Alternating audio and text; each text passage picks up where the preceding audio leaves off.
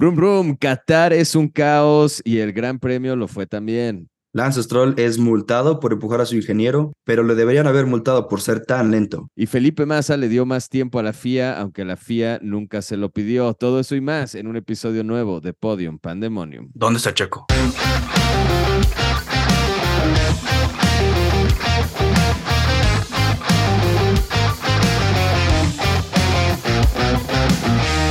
Estimado Rafa, bienvenido de nuevo a Podium Pandemonium. ¿Cómo estás después del Gran Premio de Qatar y en general, en general también? ¿Cómo estás? ¿Por qué no? Yo estoy bien, bien, afortunadamente, todo bien, muchas gracias. Eh, Qatar nos dejó, ay, siento que con hambre de más, pintaba para hacer un buen fin de semana con todo este tema de, de nuevo asfalto, este, pues sí, un una, una pista con una configuración eh, de autos nueva y no fue así. La verdad creo que fue un caos en toda la, en toda la extensión de la palabra a nivel organización, a nivel equipos, a nivel neumáticos, a nivel estrategias, o sea, fue un caos.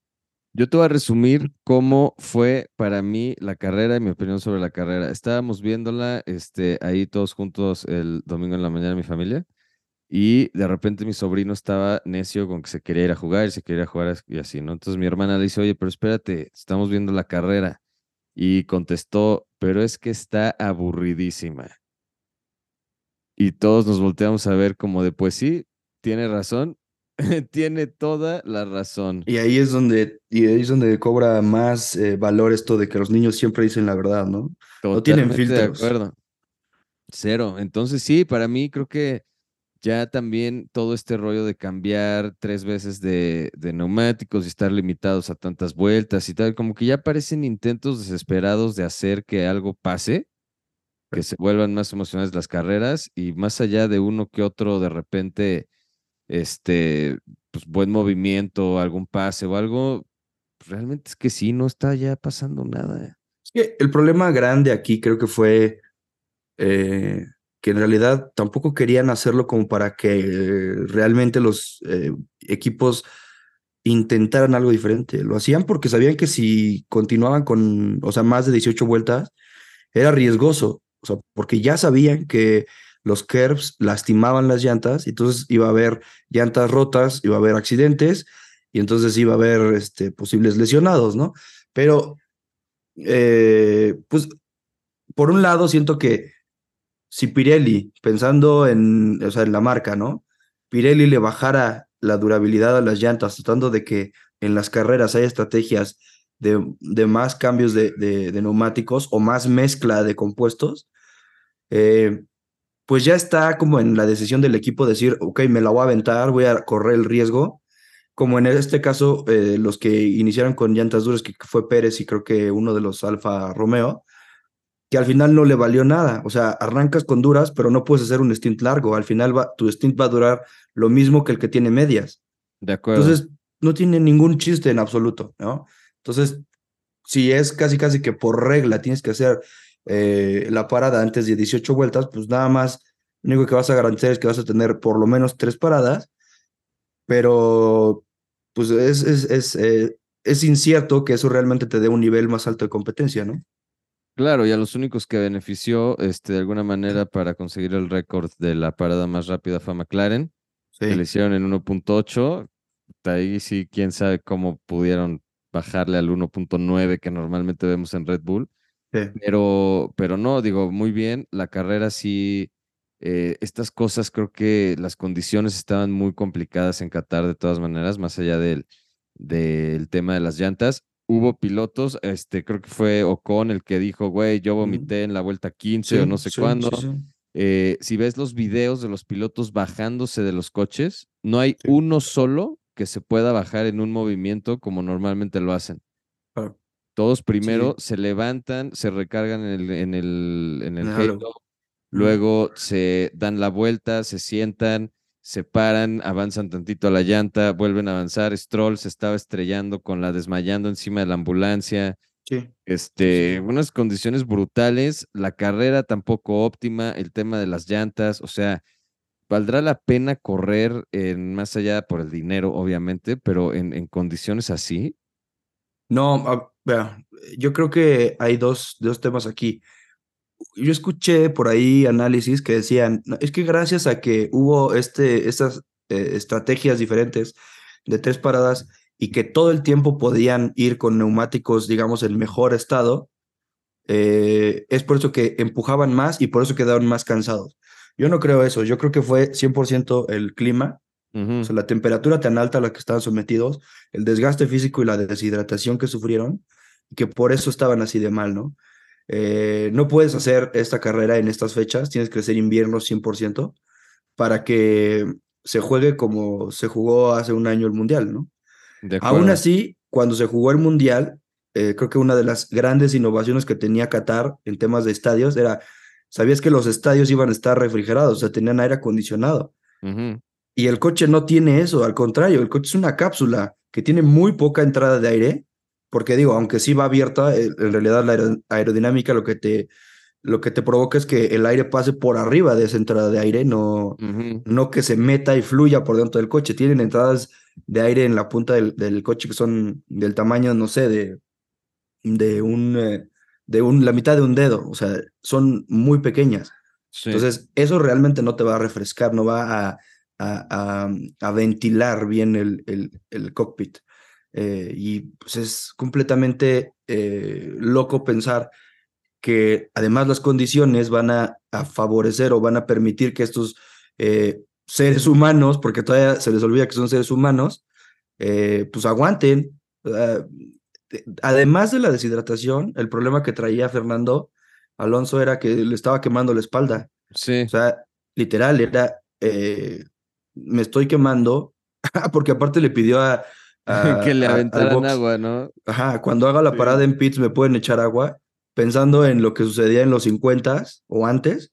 Sí. Pero obviamente no, porque en este caso, pues ya los, los autos traen muchos componentes eléctricos que pueden dañarse, ¿no? Sí, ahí lo único que hubiera ayudado es que empezara a llover. en, en, el desierto. en el desierto, exactamente. Sí, no. Pero sí, no, eso pues digo, es parte del desmadre que fue la, la carrera en sí. O sea, si no se estaban quemando el asiento, se estaban vomitando, si no estaban saliéndose los límites de pista, si no estaban este, teniendo que ir a parar a cambiar llantas, si no, o sea, todo el tiempo estaba pasando algo, nadie estuvo cómodo en ningún Bueno, Verstappen que la, la llevó muy tranquila y hasta el final. Pero de todas maneras, ves a Verstappen, ves a Lando Norris en el, en el cuarto esperando el podio y están agotados. Todo el mundo está rendido en. Sí, sí, sí. sí. O sea, lo que me llama la atención, por ejemplo, Piastri, con todo lo joven que es, eh, estaba exhausto y le costó también trabajo recuperarse. O sea, no estaba, eh, o sea, no se veía al 100 cuando estaba en el cuartito y lo mismo cuando estaban en el, en el podio. El podio fue apagadísimo. O sea, es, es muy extraño ver, bueno, digo, además de que no había alcohol, porque era agua de rosas, pero sí, o sea, estaban cansados, no se podían mover, ¿no? Entonces, eh, pues sí, desafortunadamente creo que opacaron, o más bien todo este ambiente que hay alrededor del, del, de esta carrera, por lo complicada que es, apaga o opaca un poco todo lo bien que hizo McLaren eh, en esta carrera, porque siento que hicieron un papelazo, una muy buena carrera. Eh, Oscar otra vez este, dominando a Lando. Oscar gana el sprint eh, y domina a Lando en la, en la carrera. O no puede dominar a Max porque aquí sí había vueltas suficientes para que, para que Max rebasara y, no, y mantuviera ese liderato, pero Sí, sí. A Verstappen le faltaron cinco vueltas en el sprint para poderlo pasar. Completamente de acuerdo. sí, o sea, si eso hubiera sido, habría pasado y habría ganado también esa, ¿no? Sí.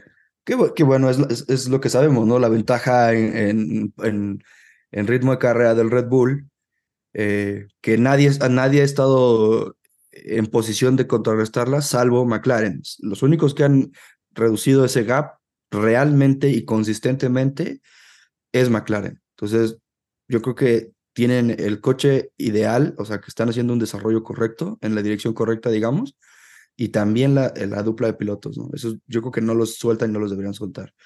Desafortunado para los que estamos viendo que, que Pato está haciendo eh, pruebas, ¿no? En Barcelona con un McLaren, un McLaren del año pasado.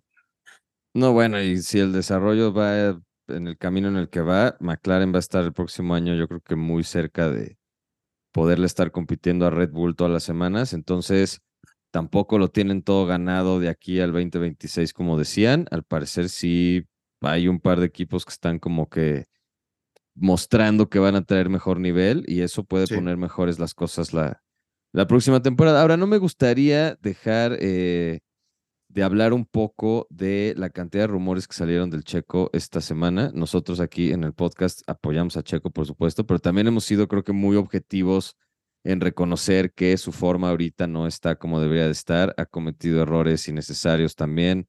Eh, el tema del desarrollo, etcétera. Pero esta semana dijeron que se retiraba, dijeron que ya no terminaba la temporada. Este Dijeron también que quería correr otros 3, 4 años más, que fue lo que dijo en una entrevista al Checo, desmintiendo que ya no iba a estar en 2024. Y ha habido 47 diferentes versiones. Horner también ya salió a decir que el contrato ahí está y entonces que no van a tomar decisiones todavía. Hoy Red Bull tuitea una foto festejando que Spa se queda hasta el 2025 con una foto de Verstappen y Ricciardo ahí este, en la pista, entonces ya no sabemos nada de lo que está pasando. Helmut Marco yo creo que no va ni a viajar a México esta vez, pero este...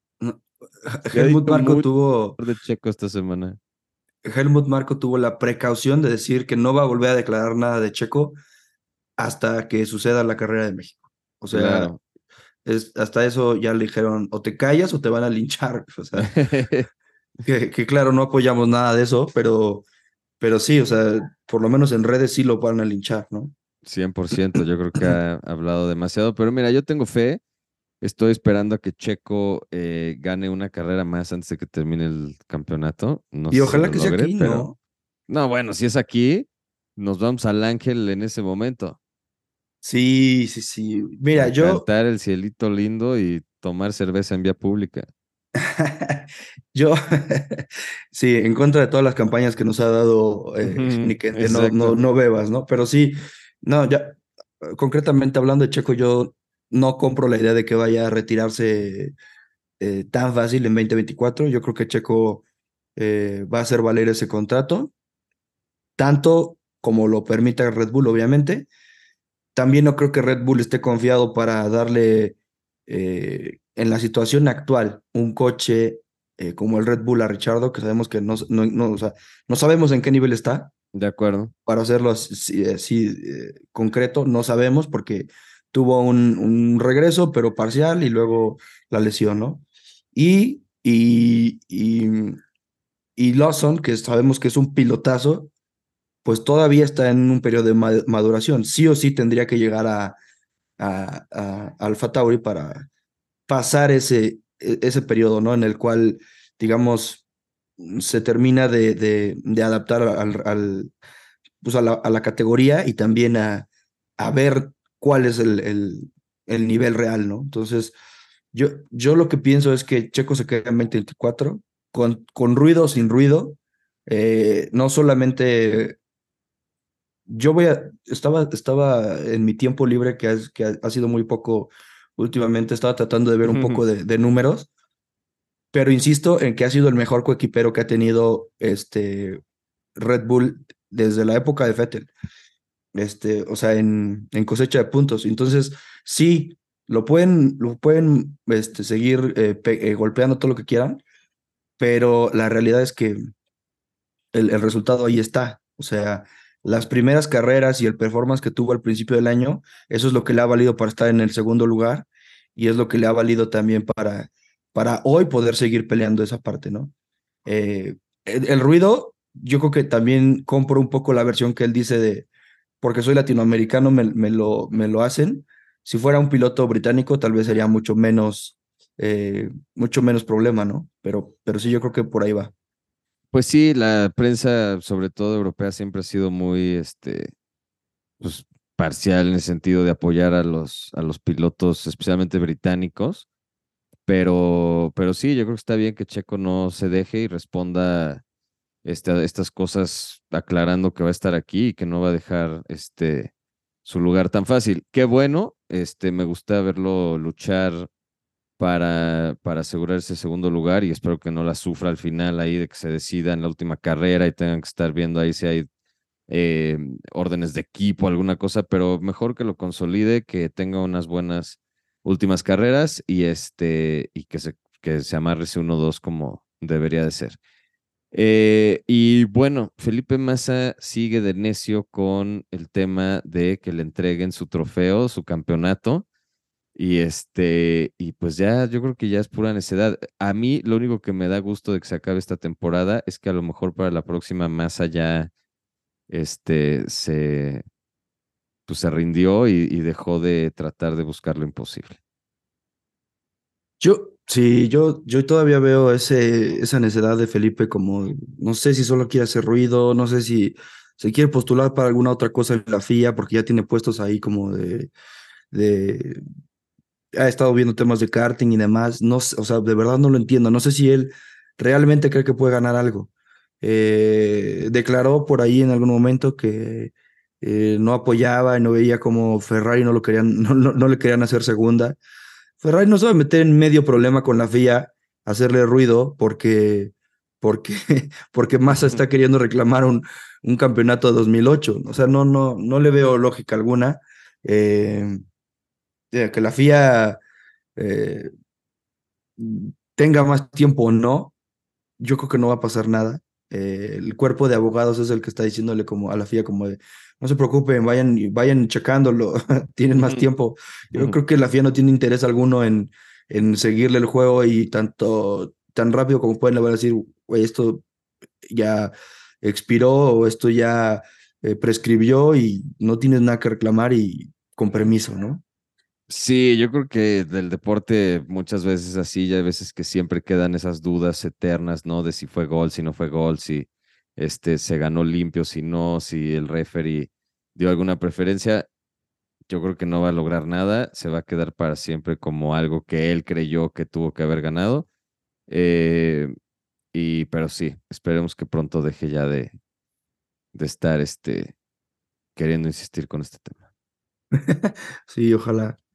Eh, regresando un poquito a, la carrera, eh, desafortunado lo de Sainz, no pudo iniciar la carrera por un tema en la línea de combustible, eh, le corta un poquito esa racha que viene mostrando con dominancia sobre, sobre Leclerc. Leclerc bien, termina quinto, aunque detrás de, de Russell y de los dos McLaren, pero ahí, bueno, Russell eh, y, este problema que hubo al inicio de la carrera con, con Hamilton, ¿no?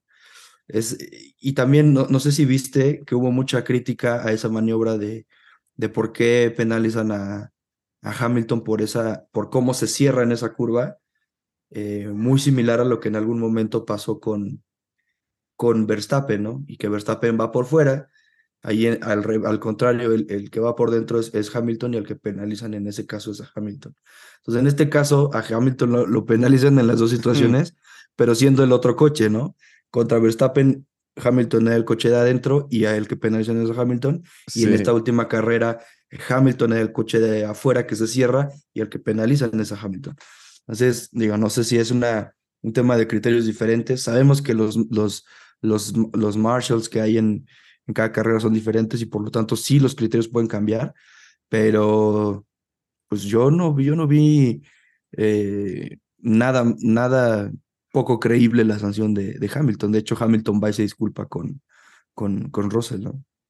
Sí, pues es bueno, mira, yo así viendo hacia atrás en la, en la que mencionas de Silverstone, la verdad es que ya, pues yo creo que el karma hizo lo suyo, le tocaba salirse en la primera curva y perder una carrera justo por eso, o sea, retirarse de una carrera justo por una, este, una alcanzada ahí en la primera curva y pues ya están a mano de, de alguna manera y, y, listo. Pues sí, lo bueno de esto fue que, bueno, no lo bueno, lo menos malo para nosotros es que Hamilton no sumó puntos. Claro. Y, y Checo respiró. Y, Checo, Checo respiró porque sabía que no iba a sumar, pero aún así Checo nada más pudo sumar dos puntos con las 19 penalizaciones que le pusieron también. Sí, no, hasta eso de los límites de pista tienen que hacer algo urgente, porque no es nada más en Qatar, hay muchas pistas en donde siempre está ahí como medio dudoso en dónde está el límite o no. Yo creo que, pues sí, a veces hay que estirar el límite de la pista para poder ir más rápido. Y me gustaría ver que quitaran los límites de pista. O sea, obviamente no te puedes cortar una esquina este, completa nomás así por tus pantalones, ¿verdad? Pero que los dejen salirse de, en esas específicamente en ese tipo de, de salidas de curva, que los dejen pasarse a todos y a ver quién es el que, al que se le acaban primero las llantas. O sea, creo que habría otro tipo de, de consecuencias si todo mundo se estuviera saliendo y saliendo y saliendo por ir más rápido. Habría otro tipo de, este, ¿cómo se llama? De, pues un lado malo a estarlo haciendo cada vuelta. Entonces, pues. Sí, al final. De esas que los dejen correr y ya. Sí, sí, de acuerdo. Yo lo que creo es que posiblemente si sales, sales eh, tantas veces del circuito, lo que va a suceder es que vas a terminar haciendo vueltas más largas, o sea, más distancia recorrida, por lo tanto es más tiempo. No necesariamente es un beneficio, ¿no? Exacto. Eh, sí, se, sí puede haberlo en, en, algunas, en algunos circuitos, pero concretamente esta carrera creo que fue al revés de lo que deberían hacer. O sea, los límites de pista eh, estaban desde la primera práctica en el tema de los de estos eh, curves que estaban lastimando las llantas, que les hacían lo que la FIA definió como micro, micro laceraciones, que son cortaditas. Iban a llevarlas, sí. se las llevaron, se las llevan se las llevaron a estudiar y que, iban a poner todo en microscopios y analizar a fondo. Eh, güey, quita esas, este, esos picos que pusiste en el piso, ¿no? Y más fácil.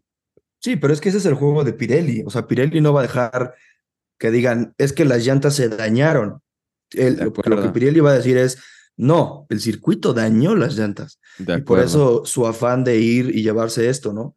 Eh, y por el otro lado, la solución malísima de la FIA fue, ah, le recortamos 80 centímetros para que, eh, digamos que la pista no llegue hasta los curbs y no, se, y no se peguen las llantas.